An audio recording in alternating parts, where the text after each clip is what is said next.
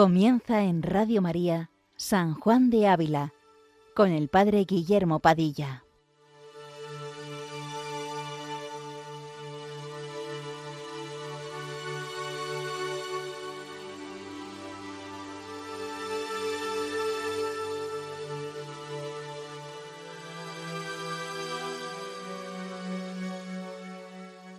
Buenos días, queridos amigos de Radio María. Continuamos con nuestro programa dedicado a San Juan de Ávila, doctor de la Iglesia Universal. El tema del capítulo de la audifilia, que corresponde hoy, el capítulo 60, trata un tema que no estamos acostumbrados a meditar ni a discurrir sobre él, que más bien se torna a veces como un tabú, del que no se quiere ni siquiera escuchar hablar de él, pero que sin embargo es una realidad para todos los que hemos nacido. Otras cosas no sucederán, porque no sabemos lo que ocurrirá mañana. No sabemos si tendremos trabajo, no sabremos si los amigos no serán fieles, no sabemos si tendremos consolación en la oración o estaremos en una gran sequedad, pero sí sabemos que un día nos moriremos. Este es el tema del capítulo de hoy, la meditación sobre la muerte de nuestro cuerpo. El programa pasado hablábamos brevemente al comienzo de la muerte, es decir, del nacimiento a la vida eterna de San Juan de Ávila, el 10 de mayo de 1569, aquí en Montilla. Es muy hermoso ver en las cartas del último año de su vida cómo el maestro afronta la muerte con serenidad, dando ejemplo de, en su lecho de muerte de lo que aconsejaba a otros. Sus biógrafos nos han dejado detalles impresionantes. Llamaba al dolor el vino generoso con que Dios obsequia a sus amigos. Repetía además con mucho fervor Señor, crezca el dolor y crezca el amor, que yo me deleito en el padecer por vos, es decir, yo me deleito en amaros. Tiempo atrás decía, si Cristo murió por mí, sea mi vida, por su amor, una muerte continua. Y ciertamente que lo fue.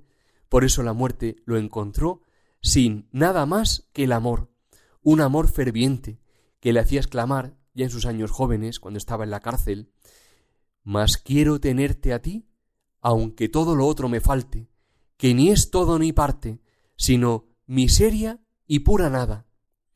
Bien, pues nos disponemos a tratar hoy este tema, la meditación de la muerte, que sin duda será de mucho provecho para nuestra alma, para nuestra vida, para la vida eterna.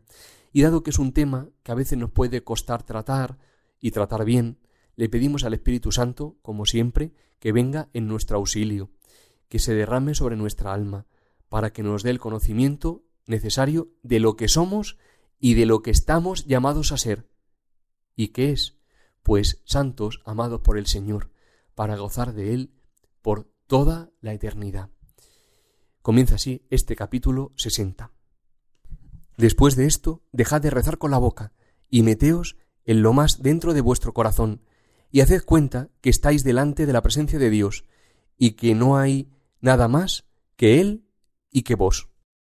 Como recordáis, en el programa anterior hablábamos de los preliminares que nos preparaban para hacer la oración, que eran, en primer lugar, la lectura de un buen libro, un libro de buena doctrina, que debía ser leído, no ansiando leer mucho, es decir, no teniendo los ojos fijos en el libro, sino poco a poco, como decíamos, el beber de una gallina, que bebe un poquito y levanta la cabeza. Bien, pues así nuestra lectura, leer un poquito y levantar el corazón a Dios, sabiendo que Dios mismo nos está hablando por medio de ese libro de buena doctrina.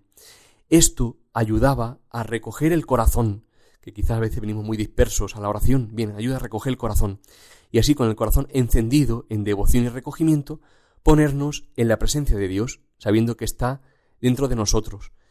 Y comenzamos por hacer un acto de contrición, es decir, por reconocer nuestros pecados delante de Él. Decía el maestro que podía ayudar también, ahora después, a hacer alguna oración vocal, alguna devoción personal, es decir, dirigida principalmente a la Virgen o a la Pasión de Cristo.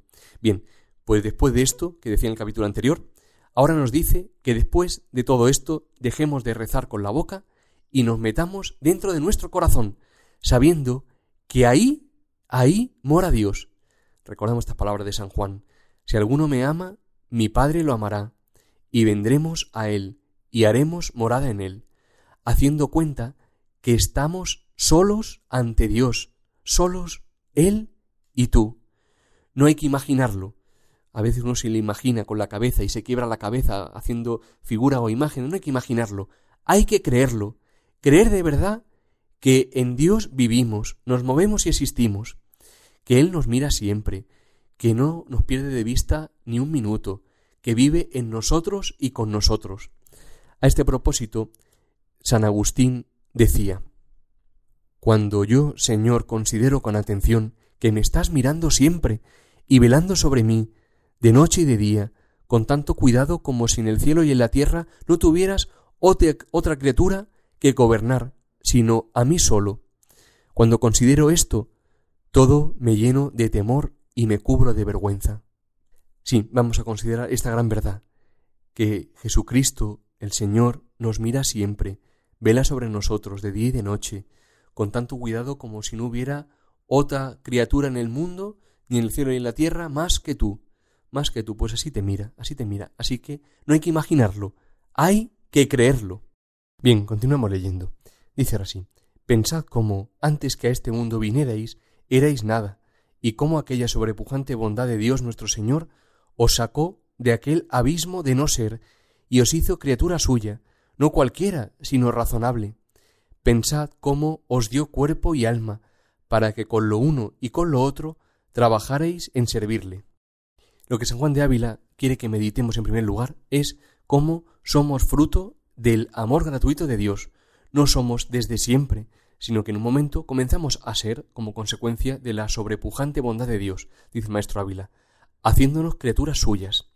Sin Dios, ¿qué sería yo solo? No puedo darme la vida, es imposible que yo me dé la vida a mí mismo. San Ignacio, por eso en los ejercicios, en las meditaciones de la primera semana, dice, pues yo solo, ¿qué puedo ser? Yo solo, ¿qué puedo ser? Es el amor de Dios quien nos lo ha comunicado todo, pues precisamente el amor, dice el mismo San Ignacio, consiste en la comunicación de las dos partes, en dar y comunicar el amante al amado lo que tiene o de lo que tiene y puede, y así por el contrario, del amado al amante, en comunicar, en dar y comunicar lo que se tiene. Miremos por tanto el cuerpo y el alma que nos ha dado Dios. Los padres ciertamente han sido colaboradores de Dios en esta obra, que somos cada uno de nosotros, pero es Dios quien nos lo ha dado para entregarnos a Él y en Él a los demás, es decir, para servirle. El hombre es criado, dice San Ignacio, en el principio y fundamento de los ejercicios, para alabar, hacer reverencia y servir a Dios nuestro Señor, y con esto salvar su alma. Es decir, hemos sido creados para agradar a Jesucristo, y en esto radica la mayor felicidad que el mundo jamás ha conocido. Y sigue escribiendo el maestro Ávila en este capítulo. Ahora viene una parte, quizás la más dura así del capítulo, la más viva, sobre la muerte, pero es importante que uno se detenga a escuchar bien y a meditar. Haced cuenta que estáis ya en el paso de vuestra muerte, lo más verdaderamente que lo pudierais sentir, diciendo a vos mismo, llegar tiene algún día esta hora de mi acabamiento. No sé si será esta noche o mañana, y pues ciertamente ha de venir, razones que piense en ello. Pensad cómo caeréis en la cama, y cómo habéis de sudar el sudor de la muerte. Levantarse ha el pecho, quebrantarse han los ojos, perderse ha el color de la cara, y con grandes dolores se apartará esta junta tan amigable del cuerpo y del alma. Amortajarán después vuestro cuerpo, y os pondrán en unas andas, y os llevarán a enterrar. Llorando unos y cantando otros, os echarán en una sepultura chica, os cobijarán con tierra, y después de haberos pisado, os quedaréis solo y seréis presto olvidado. Conviene que uno se detenga a meditar bien este paso de la muerte, pues ciertamente ha de venir, y razón por tanto es que pensemos en ello. Es bueno meditarlo bien, imaginarlo, cómo sucederá y cómo acabará mi cuerpo. Acabará solo en el sepulcro y pronto será olvidado. En el escrito de la meditación de la muerte de San Alfonso María de Ligorio, otro doctor de la Iglesia, leemos en el primer capítulo estas consideraciones que pueden ayudarnos a iluminar lo que aquí nos habla el maestro Ávila. Dice, en esta pintura de la muerte, hermano mío, reconócete a ti mismo y mira lo que algún día vendrás a ser. Acuérdate de que eres polvo y en polvo te convertirás. Piensa que dentro de pocos años, quizá dentro de pocos meses o días, no serás más que gusanos y podredumbre. Con tal pensamiento se hizo Job un gran santo. A la podredumbre dije, mi padre eres tú, y mi madre y mi hermana a los gusanos.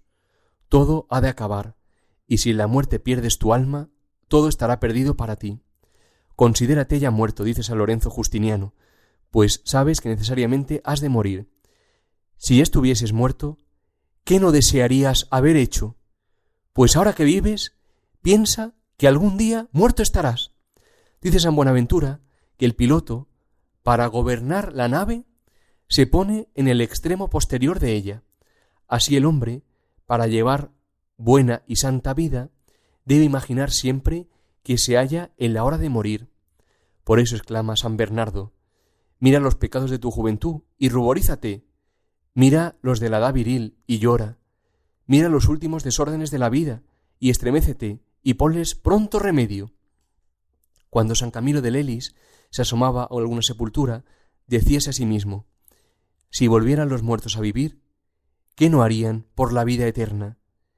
Y yo, que tengo tiempo, ¿qué hago por mi alma?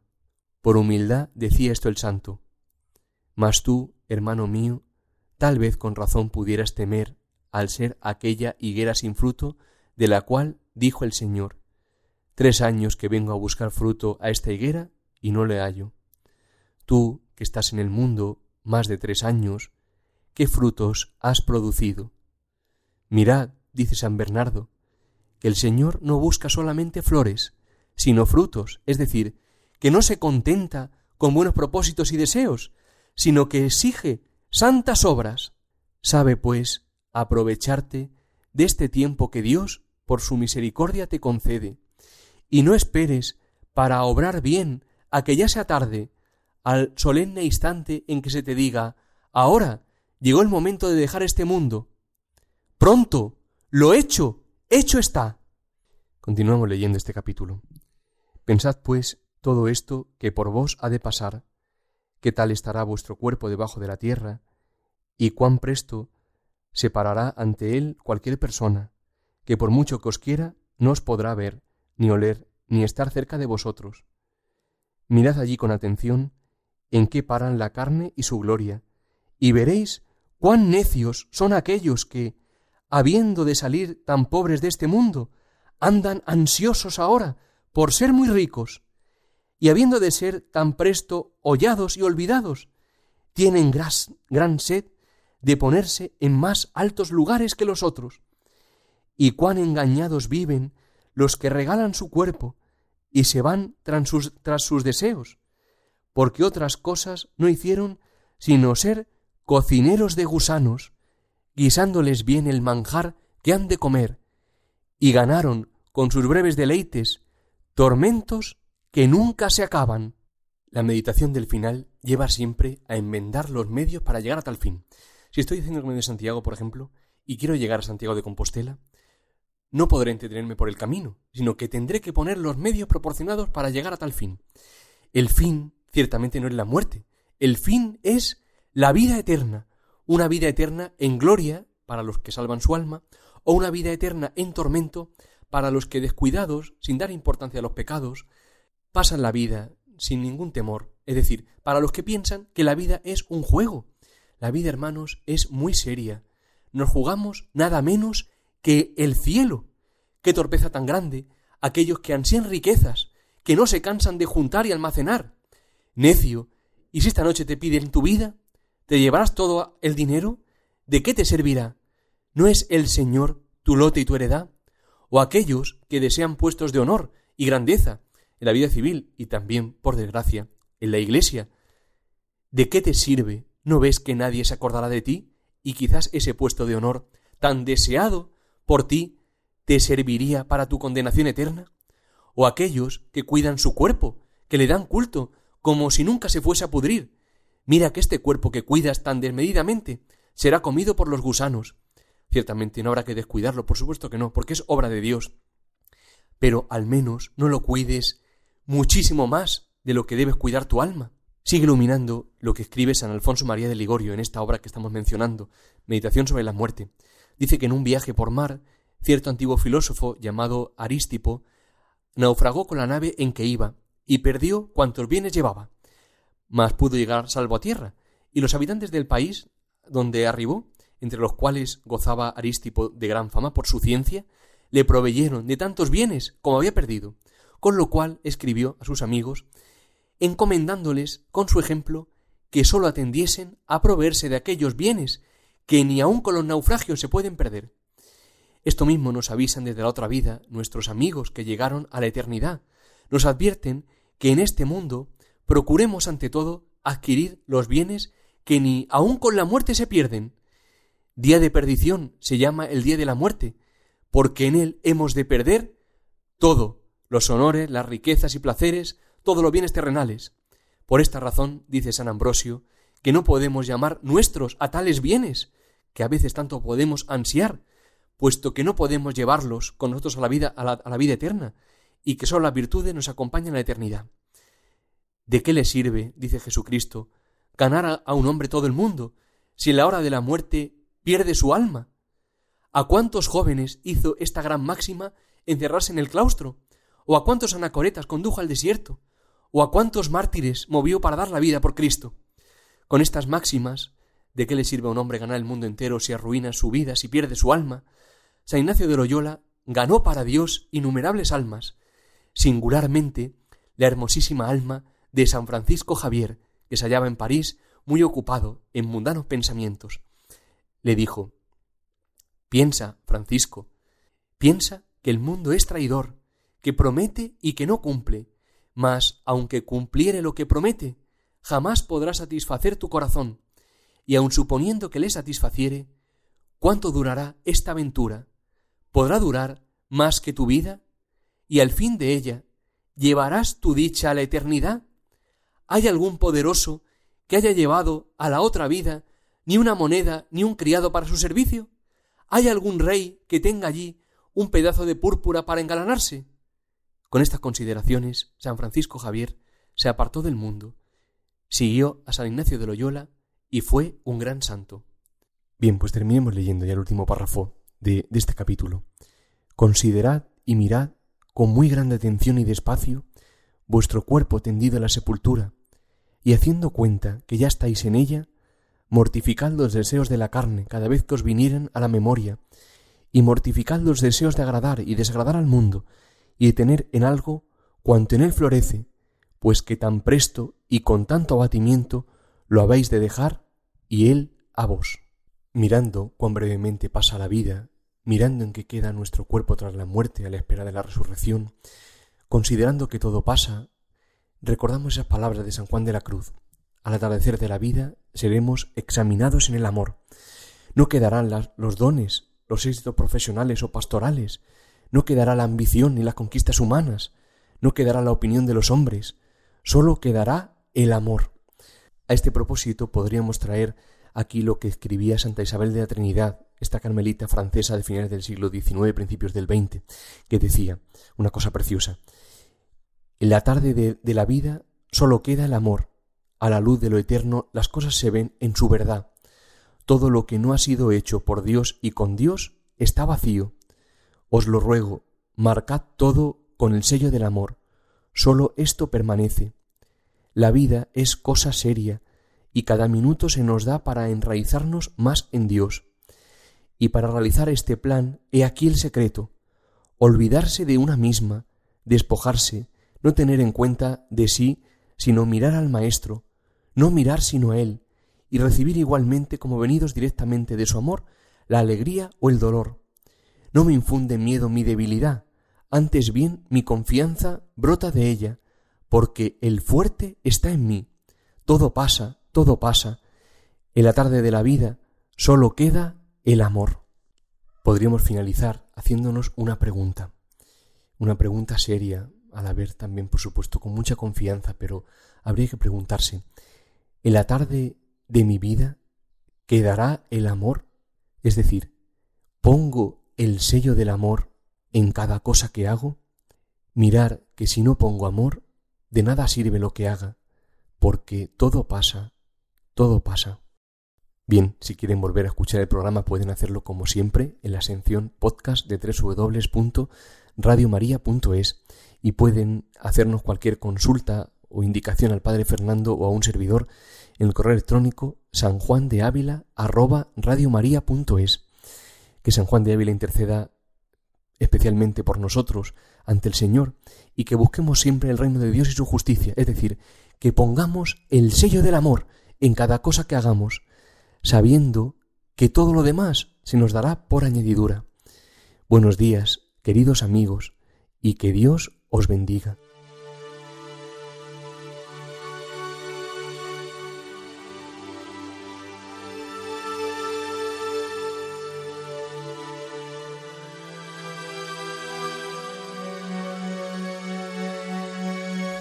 Les hemos ofrecido en Radio María San Juan de Ávila, dirigido por el Padre Guillermo Padilla.